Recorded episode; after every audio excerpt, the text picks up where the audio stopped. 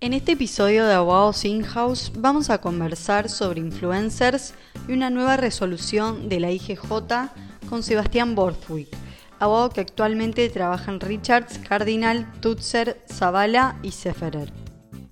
Hola Sebastián, ¿cómo estás? Hola Augusto, ¿cómo estás? ¿Todo bien? Bien, muy bien. Bueno, como bien dijo Tamara, el objetivo de este encuentro es un poco conversar contigo sobre la reciente resolución, que, resolución particular que dictó este, el doctor Ricardo Nissen a cargo de la Inspección General de Justicia sobre la Asociación Civil Cámara de Influencers Líderes Digitales. Y el motivo de esta conversación contigo tiene que ver precisamente con que este, el inspector rechazó la inscripción de esta este, asociación civil Vos sabés que Vox Populi, este, Sebastián, que entre, entre el inspector y quien te habla estamos en las antípodas, ¿no? Sí, sí, la verdad es que la resolución es este, bastante interesante, creo que tiene, deja mucha tela para cortar. Este, a mi criterio cerrada, sí, me parece que es un retroceso en cuanto a libertades, digamos, individuales y grupales. Eh, pero bueno, la verdad es que mm, la cámara esta que pidió la, autorización para funcionar fue constituida en junio del año pasado, digamos, con una denominación que es Asociación Civil Cámara de Influencers, Líderes Digitales CILID, y e instantáneamente solicitó la autorización para funcionar. El rechazo del IGJ, que es una resolución que, dictó el inspector en enero de este año, eh, a ver, centra, digamos, o se funda, mejor dicho, en la inexistencia de bien común o de interés general en el objeto de la asociación. Si querés, digamos, está bueno repasar cuál es el objeto que textualmente este, cita la resolución este, de la inspección este, de la asociación civil como para empezar a analizar este, eh, digamos, este rechazo. Em, la asociación tenía como objeto agrupar a los influencers, líderes digitales, sean personas físicas o jurídicas, y a otros actores vinculados a la comunicación digital, con la finalidad de propiciar la interacción para facilitar la creación y desarrollo de oportunidades de expansión de sus actividades, compartir información, realizar estudios estadísticos que sean de utilidad para la toma de decisiones, y el diseño de planes de negocios, divulgar sus actividades y profesionalizar y potenciar el desarrollo de la actividad. Ese es el objeto que este, tiene esta asociación civil, ¿sí? Este, ahora con, la autorización rechazada quedaría como una simple asociación. Em, creo que es cuestionable que, digamos, la, opinión del inspector plasmada en la resolución que, estamos este, discutiendo en cuanto a que no coadyuva el interés general o el bien común. Y acá, si querés, creo, sí. No, te interrumpo porque eh, efectivamente yo quería contigo, y me parece muy bueno lo que estás aportando, que era explorar un poco el objeto de la asociación civil, porque claramente este, el inspector cuando analiza objeto, interés común y bien común, ahí es donde él dice, acá no veo ningún tipo de relación entre la actividad de influencer y el bien común, ¿no? Como para aprobar esta asociación civil. Entonces, antes de avanzar sobre el análisis del objeto, sería interesante ponernos de acuerdo sobre qué se entiende por influencer. Bueno, eh, es, bueno, la verdad que es un fenómeno este, muy reciente la figura de, los influencers, ¿no? Eh, básicamente los influencers son personas que tienen una gran presencia e influencia en redes sociales, y que esa influencia o presencia la alcanzaron porque son personas ya de por sí famosas, actores, actrices, deportistas, o porque tienen cierta credibilidad en un tema específico. No sé, como por ejemplo pueden ser deportes, gastronomía, humor, moda, tecnología, decoración, música, etc. Es decir, hay, digamos, por cada uno de estos temas o categorías, siempre hay una persona que por ahí denominamos comúnmente influencer, que tiene un gran conocimiento y ese conocimiento lo comparte en las redes sociales. Y lo comparte de una manera particular porque un poco lo que distingue a los influencers de por ahí el, común denominador de las personas que, se expresan en redes sociales es que son muy genuinos, ¿sí? son muy auténticos y por eso son creíbles por los destinatarios de los mensajes. ¿sí? Y los influencers son capaces también de generar opiniones y reacciones. Lo último, digamos, si querés, o la, tendencia más reciente de la actividad de los influencers, viene de la mano de la publicidad. Los influencers vieron que podían, de alguna manera, monetizar sus perfiles, sus conocimientos y hacer anuncios publicitarios. Entonces, eh, y eso en los anunciantes, en las marcas, se tornó sumamente este, apetitoso porque primero encontraron que por ahí un influencer que no es una persona de este, enorme exposición pública, ¿sí? le sale más barato y además, más barato si querés el cachet del influencer, y además por ahí tiene una mejor llegada, hace un mejor fit en el destinatario de la publicidad. ¿sí? Eso las marcas lo están estudiando mucho. Entonces, tiene un efecto persuasivo mucho mayor para la publicidad. Digamos, la publicidad hecha por influencers. Esto es un poco el, común denominador de los influencers, si querés. Esto, esto que vos estás mencionando es sumamente interesante porque además es cierto lo que estás describiendo. Y cuando uno lee la resolución, advierte cierto sesgo por parte del inspector, porque, digamos, él cita como casos negativos del fenómeno influencers, nada más y nada menos que lo que ocurrió con Trump hace unos días en Washington previo a las elecciones, este, con la toma del Capitolio, ¿no? Como un individuo que influenció negativamente a una horda de gente que cometió delitos. Y cita dos o tres ejemplos como estos, anclándose en su análisis en influencers negativos, pero claramente también tiene que haber seguramente dentro de este mundo influencers positivos, ¿no? Y también alude, ¿no es cierto?, a que la actividad del influencer es una actividad este, egoísta, egocéntrica, monetizable, eh, que persigue un lucro.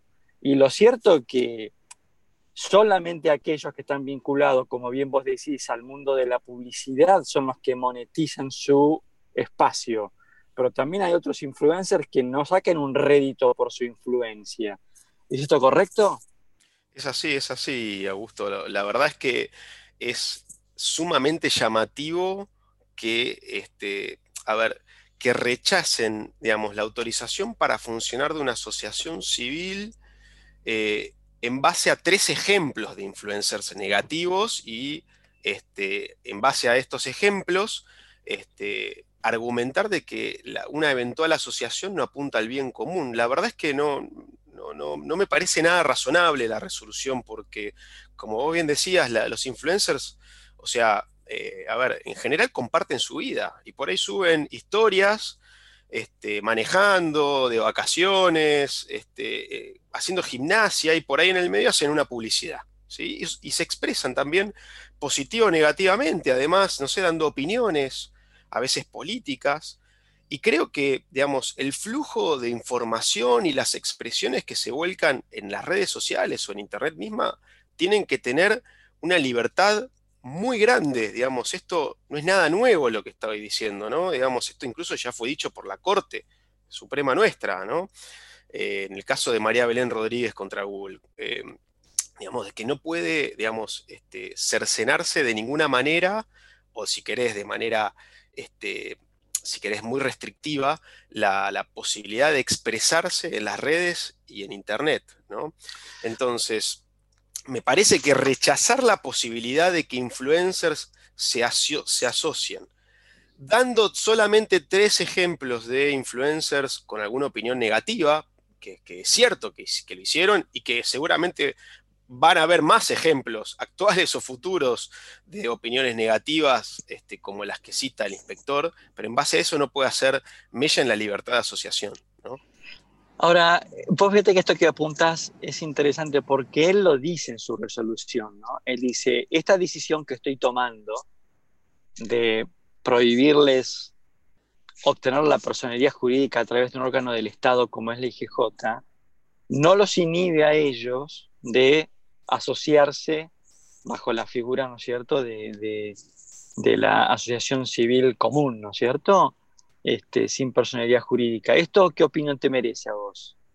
Mira, la verdad es que eh, lo ha citado, lo, digamos, lo dice eh, el inspector, yo no es, digamos, obviamente que es, cierto, la asociación civil puede continuar bajo los términos de una simple asociación, pero no me parece que la, digamos, que sea el inspector el que tenga que decidir el grado de asociación que escogen los constituyentes. Digamos, si desean tener una asociación civil con una personalidad jurídica por ahí, digamos, por ahí más plena que una simple asociación que tiene algunas restricciones y algunas responsabilidades distintas, este, ¿por qué denegarlo cuando el fundamento de la negativa, que es esto de que no coadyuva al interés general o al bien común, no propende a esos fines, creo que es erróneo. Entonces, me parece que no debería el Estado, digamos, en este caso, digamos, representado por la Inspección de Justicia,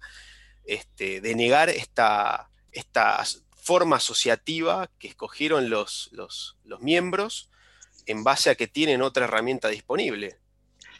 Bien, y, analizando un poquito el artículo 2 o el objeto ¿no? de, la asociación, cuando uno, cuando uno digamos, lee el objeto, ahí ¿viste? el objeto habla de eh, planes de negocios, de, bueno, todos, como una especie como de wording muy inclinado hacia como la, la actividad, digámosle, de empresa, ¿no? Eh, hay, un, hay un par de palabras que en la mirada del inspector le pudo haber provocado algún ruido.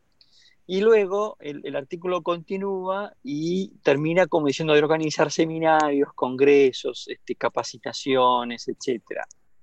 No, no, haciendo un poquito un ejercicio contigo, ¿no? Eh, a los efectos de la, de la constitución de la asociación, ¿no hubiera sido recomendable hagamos el ejercicio de que yo te vengo a ver a vos, te hago la consulta para, este, eh, hacer la asociación civil esta, y te vengo a ver a vos, Sebastián, y, te recomiendo un modelo de, eh, te recomiendo que me redactes el, objeto. ¿No te centrarías más en ese aspecto de la asociación, que es más un aspecto educativo, formativo, eh, como para tratar de unir ¿no? Esto de interés común, bien común y la actividad influencer. ¿Qué, qué, opinas de esto que estoy diciendo? Sí, creo que por ahí, a ver, no es del todo feliz, si querés, la redacción. Creo que, a ver, hay algunas palabras que generan cierta confusión. Por ejemplo, el plan de negocio. Hablar de diseño de plan de negocio me parece que eso no es nada feliz, no debería estar en el objeto de una asociación civil.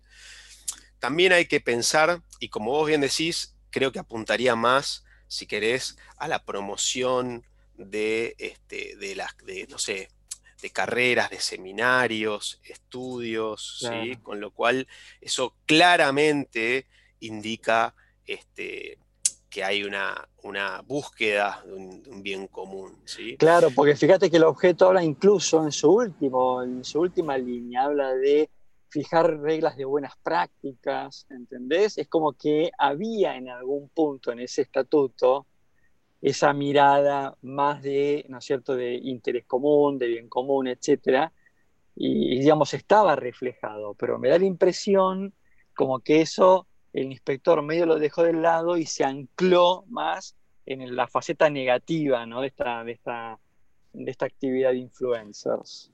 Sí, creo que con una vista podría haber este, logrado la modificación del objeto, ¿sí? en lugar de rechazar la autorización para funcionar lisa y llanamente. O sea, también tenemos que ubicarnos en que la actividad concreta de un influencer hoy no tiene una regulación específica, sino que está regulado por las normas generales que tenemos. Entonces, hay una suerte de este, gran, digamos, nebulosa de, bueno, qué hacen los influencers, cómo los regulamos, qué vamos a hacer como asociación, ¿sí? Entonces, creo que incluyeron esta locución de planes de negocio en esa, digamos, creo que equivocadamente, pero también porque no hay mucho escrito, no hay, no conozco otra asociación de influencers.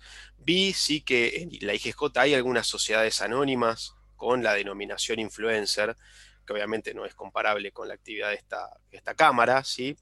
pero me parece que eh, por esta pequeña locución o por ahí la sensación de que por ahí no busca el bien común en una ínfima parte del objeto, me parece que no es suficiente como para rechazar lisa y llanamente la autorización. ¿no?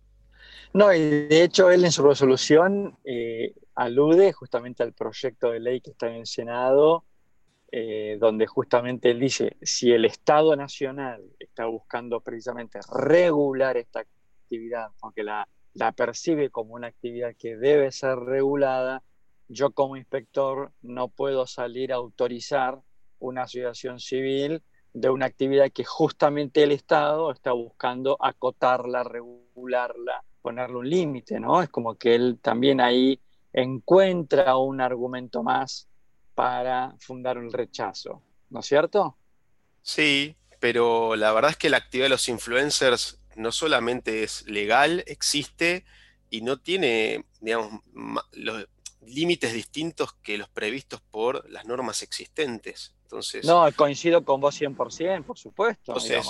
¿por qué se va a erigir el inspector de justicia en el último, no sé, decisor de qué es lo que pueden o no pueden hacer los influencers? Cuando hoy la verdad que gozan de plena libertad para expresarse, para publicitar, para monetizar, digamos, y en definitiva, si generan un público que los sigue, en definitiva por algo es, ¿no?